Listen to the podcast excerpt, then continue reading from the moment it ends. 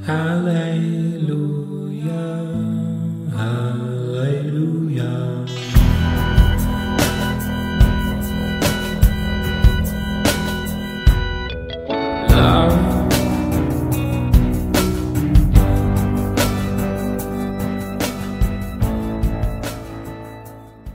Hey, ¿qué onda amigos? ¿Cómo están? Yo muy contento, emocionado por grabar el séptimo episodio ya de Polos Abstractos. Y en esta ocasión estoy también muy emocionado porque ah, voy a permitirme, o más bien voy a exigirme salir de la zona de confort en la que estoy aquí en Polos Abstractos, ya que mi obsesivo compulsivo me dice no lo hagas, es, es peligroso, es arriesgado salir de la rutina. Pero no, en realidad Polos Abstractos para mí siempre ha sido una oportunidad para crecer y empezar a desarrollar nuevas habilidades. Digo, desde el episodio anterior con el pastor Andrés Mansevich me exigí el, el empezar a ser mejor escuchando que hablando. Entonces, bueno, ya lo he venido trabajando, ya lo he venido trabajando.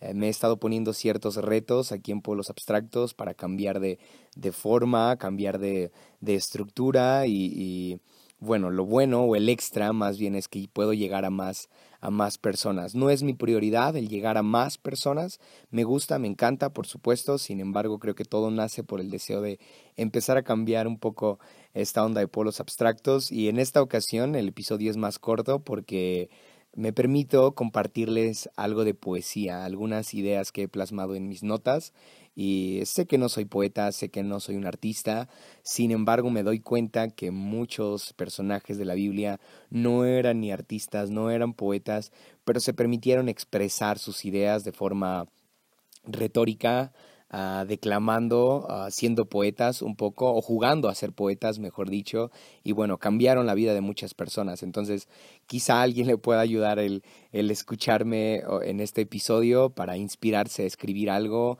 a pintar algo, a declamar algo, ¿por qué no? Y, y bueno, yo desde muy pequeño fui amante del, del, no, no puedo decir amante, ¿verdad? Porque era pequeño.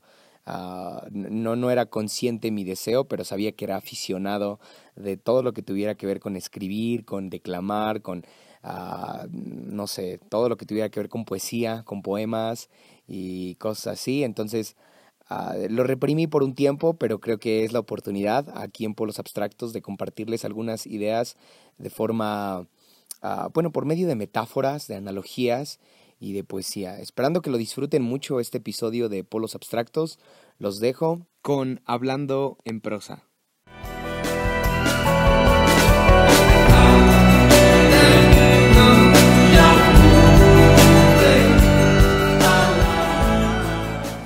Y bueno, si has estado escuchando los últimos episodios de Polos Abstractos, sabrás que he estado leyendo Eclesiastés, eh, la idea de, del hombre más sabio del mundo acerca de la vida y lo que él piensa. Desde, desde su punto de vista es increíble ver las cosas. Uh, de hecho, en mi Biblia hay un comentario, en nueva versión internacional. El, el autor de, de, esta versión deja algunos comentarios con unos asteriscos para que tú te puedas apoyar si es que no entiendes algún, alguna parte, ¿no? desde su punto de vista, por supuesto. Pero en, en, en el versículo 9 del capítulo 5, el autor pone un asterisco, pone un comentario y dice, versículo de difícil traducción. Esto es en serio, es en serio. Si quieres, te mando foto de, de, de, que así está mi Biblia o de que el autor deje este comentario, porque hasta él le fue difícil comprender la, la postura de Salomón, pero bueno, yo trato de, de, de entenderlo y encuentro esto, al menos en, el, en el versículo en el que me quiero adentrar hoy, que es el versículo 29 del capítulo 7 de Eclesiastés, Salomón habla de una paradoja muy interesante. Uh, el ser humano perfecto por ser sencillo, pero afanado por complicarse la vida. Esa es la paradoja que encuentro. Dice así el versículo 29 del capítulo 7. Tan solo he hallado lo siguiente, que Dios hizo perfecto al género humano, pero éste se ha buscado demasiadas complicaciones. Y te repito la paradoja que encuentro, ¿ok? El ser humano perfecto por ser sencillo, pero afanado por complicarse la vida. Oh, no sé tú, pero al menos a mí me pasa muy seguido esto. Cuando me afano tanto en mis planes y en mis propósitos y en mis sueños y empiezo a pensar, oh, para esta semana o para este fin de semana tengo que hacer esto y esto y empiezo a, a imaginar que va a salir perfecto, que va a ser excelente, que me va a salir muy bien y dejo pasar lo que estoy viviendo justo ahora. No sé si a ti te ha pasado o te casas tanto con un sueño que pierdes de vista lo que estás viviendo eh, en el aquí, en el ahora. Ah, creo que Marta solía complicarse mucho la vida cuando Jesús llegaba a su casa. ¿Te das cuenta de eso? Y, y María era todo lo contrario, disfrutaba de forma sencilla la presencia de Jesús en casa. Es raro cómo Jesús llega a complicar la vida de muchos cuando en realidad su intención es venir a aligerarnos la carga de trabajo, de estrés o de ruido emocional o no sé, pero es extraño cómo Jesús llega a complicarles la vida a muchos, ¿no? Ah, es posible, por supuesto. Ah, Salomón creo que entiende esto también y se percata de que a pesar de los múltiples apegos que ha creado con riquezas, con placeres, con poderes, él no logra hallar satisfacción en nada. Contrario, más se complica la vida. Ah, creo que en, en, este texto Salomón está reconociendo que la plenitud de la vida se encuentra en pequeños detalles que normalmente no valoramos. De hecho, el capítulo 7 en mi Biblia dice una nueva escala de valores. Una nueva escala de valores. Uh, y, y, después él empieza a dar más ideas acerca de esto, pero creo que Salomón nos está invitando a valorar cosas que normalmente no valoramos uh, y, y, dejar de poner la mira en cosas que a veces son las más importantes para nosotros. Por ejemplo, después de un día arduo de trabajo, el simple hecho de llegar a casa y quitarte los zapatos es tan placentero, ¿no lo crees? Definitivamente, aunque hayas tenido un día o un gran día más bien en el trabajo no se compara con el placer de quitarte los zapatos en tu casa. Aunque hayas sido el mejor durante todo el día en tu trabajo, el simple hecho de quitarte los zapatos y sentir el frío de la alfombra, wow, eso ya es placentero y como seres humanos creo que nos encontramos tantas veces en ese estado valorando cosas y dedicándoles más tiempo porque creemos que son las que nos dan satisfacción pero son esas mismas cosas las que nos complican la vida también más tarde, ¿no lo crees? Y Salomón creo que eh, en esta idea se percata de que el hombre está demasiado preocupado por la muerte y le da tanto valor a ella y se olvida de la vida. Se preocupa de lo que logrará, de lo que hará, de cómo morirá o, qué tendrá al irse al otro mundo, uh, ignorando el simple hecho de estar viviendo. Incluso Salomón se pone más rudo y dice que todos tendremos el mismo fin. El justo, el malvado, el necio, el sabio, el rico, el pobre, la muerte será absoluta para todos, pero la vida no. Uh, esa sí será diferente, según será será más bien según las decisiones que tomemos. Date cuenta que esto te lo escribe una persona que creó muchísimos apegos y que sin duda alguna encontró muchos placeres, pero no encontró satisfacción en nada de eso. Y me imagino que él, al crear el templo que su padre había soñado, al tener a todas las mujeres, todas las riquezas y ser el hombre más sabio, uh, quería encontrar satisfacción ahí y al final se da cuenta que iba a tener el mismo fin que todos, la muerte. Pero el punto acá es cómo Salomón expresa esta paradójica idea humana acerca de querer siempre estar haciendo algo, siempre tener más, así era Salomón, siempre quería tener más. Uh, esta idea de crear más apegos con más personas, Salomón también lo tuvo, también lo tengo yo, no sé si a ti te pase, pero uh, sí suelo querer tener más apegos con más personas o apegos más fuertes con las personas que tengo, uh, alcanzar más placeres, en fin. Y, y, no darte cuenta que la vida ya es perfecta por el simple y sencillo hecho de existir y haber sido creados por Dios. ¿No? Te lo repito, va, lo tengo acá escrito. Uh, el punto acá es cómo Salomón expresa esta paradójica idea humana acerca de querer siempre estar haciendo algo, siempre estar teniendo más, siempre crear más apegos con más personas, siempre alcanzar más placeres, en fin, y no darnos cuenta que la vida ya es perfecta por el simple y sencillo hecho de existir y qué mejor que haber sido creados por Dios. Te dejo con un poema que escribí respecto a esta idea. Disfrútalo.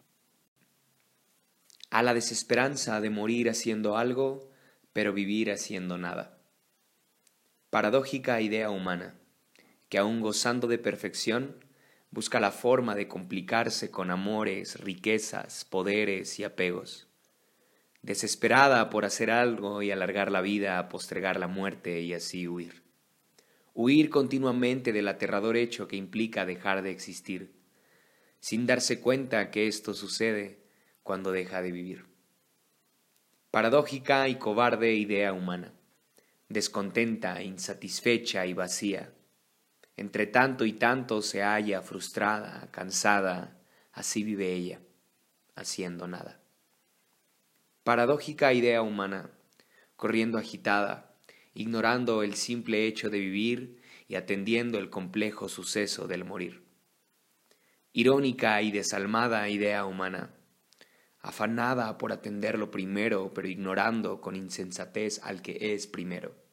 Y así corre, desenfrenada, cargada de aparente reverencia que maquilla su temor a lo desconocido, ahí está anclada, ahí habita su corazón, ahí está su riqueza.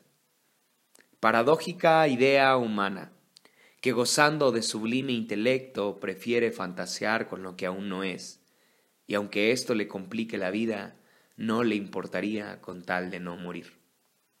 Ha destruido a muchos, se ha plantado salvaje y bestialmente en pensamientos, poseyendo lenguas y decisiones, ha distraído a algunos y llevado a la frustración a otros tantos fracasados. Paradójica idea humana, construyendo imperios y conquistando reinos. Entre más tenga, más querrá.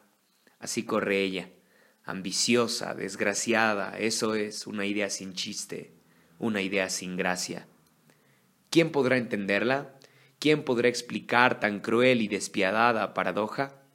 ¿Acaso alguien podrá resolver la eterna y desesperada idea humana por morir haciendo algo pero vivir haciendo nada? Sí, el Redentor. Solo Él podrá enfrentarla. No tendrá compasión, arrancará las entrañas de tan sanguinaria mixtura, no dejará espacio para la paradoja, porque Él es la única verdad, el único camino y la única vida. Él es el verbo que resuelve todo al teñirse de carmesí y entregar hasta el último hálito para que mortales frustrados tan solo aprecien el detallado y sublime acto de gracia. Solo Él devolverá gracia a tan desgraciada, paradójica idea humana. Solo Él podrá calmar el alma de esta paradójica idea humana. Y bueno, esto fue lo que escribí hace unos días y al escribirlo tuve algunas otras ideas que quiero compartirte, quiero comentarte en, breves minutos. La primera es que al, estar escribiendo Ah, surgieron algunas preguntas que me hice, las analicé mucho, las medité y quiero compartírtelas. ¿va? Ah, la primera es, ¿qué estás haciendo ahora que te acerca a tu mañana? ¿Qué estás haciendo ahora que te acerca a tu mañana? ¿O qué estás haciendo hoy que te vas a agradecer mañana?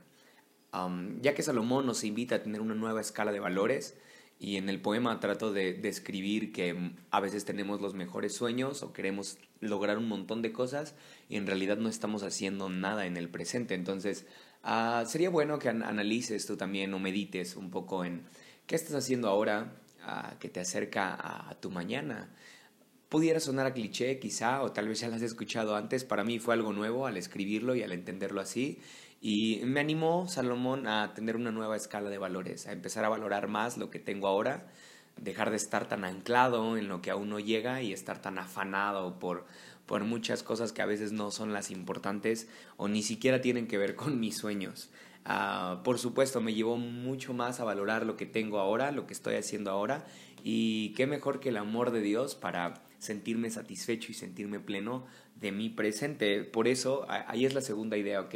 Como te diste cuenta, ah, termino el poema o la prosa hablando del, de Jesús, hablando de Jesús porque para mí en Él se resuelven todas las confusiones y todas las complicaciones a las que nos encontramos cuando estamos aquí en la tierra y cuando estamos afanados, insatisfechos y, queriendo lograr un montón de cosas, solamente complicándonos más y más la vida, creando más apegos con personas, no queriendo soltar algunas cosas, este, con mucha ansiedad, con mucho desorden emocional y, en fin, para todas las complicaciones humanas, creo que solamente Jesús es quien viene y resuelve todo. Entonces, probablemente esto lo, lo, estás escuchando tú que andas batallando con, con muchas complicaciones y te, te es te es muy difícil o te es casi imposible hallar satisfacción en algo. Créeme que el amor de Jesús suple todo, llena todo y en Él hallarás toda la satisfacción que necesitas. Ah, esto me lo tengo que recordar yo todas las mañanas también. Necesito que Jesús sea mi principio, sea mi fin y que en Él se resuman todas las paradojas de mi vida, todas las confusiones y complicaciones a las que me encuentro por el simple hecho de ser humano. Y bueno, por último quiero leerte una parte de un libro que se llama Los defectos de los santos de Jesús Urteaga. El capítulo 7 lleva como nombre Silencio, escucha a Dios. Y me gusta mucho porque habla de varias partes de la historia en las cuales las personas que se encuentran con Jesús no están haciendo lo correcto y entonces pierden gran parte de su tiempo y Jesús los confronta a, cambiar de dirección. Entonces creo que aplica mucho para esto, ya que a veces creemos que estamos haciendo lo correcto y en realidad no es así, nos estamos complicando mucho la vida con eso. te lo leo, dice así. Ahora me viene a la memoria la actitud de aquel otro hombre que se empeñaba en enterrar a sus parientes cuando era la hora gozosa de seguir a Jesús por el camino. ¿No ves, Señor, que no damos una en el clavo? Siempre incurrimos en nuestras necedades. Herimos cuando hay que sufrir, estorbamos cuando hay que dejarse lavar, dormimos cuando hay que orar, fabricamos tiendas cuando hay que pararse a escuchar, jugamos a cocinas cuando hay que sentarse a tus pies, y enterramos a los muertos cuando hay que dedicarse a vivir. ¿Cuándo aprenderemos, Señor, lo que tenemos que hacer? Y lo cierto es que no hay nada de malo en defenderse, en ayudarte, en dormir, en hacer tiendas, en cocinar y en enterrar en sagrado a los nuestros, pero todo a su debido tiempo. Y ahora es el tiempo de perderlo todo, de ponerse a tus pies y escuchar.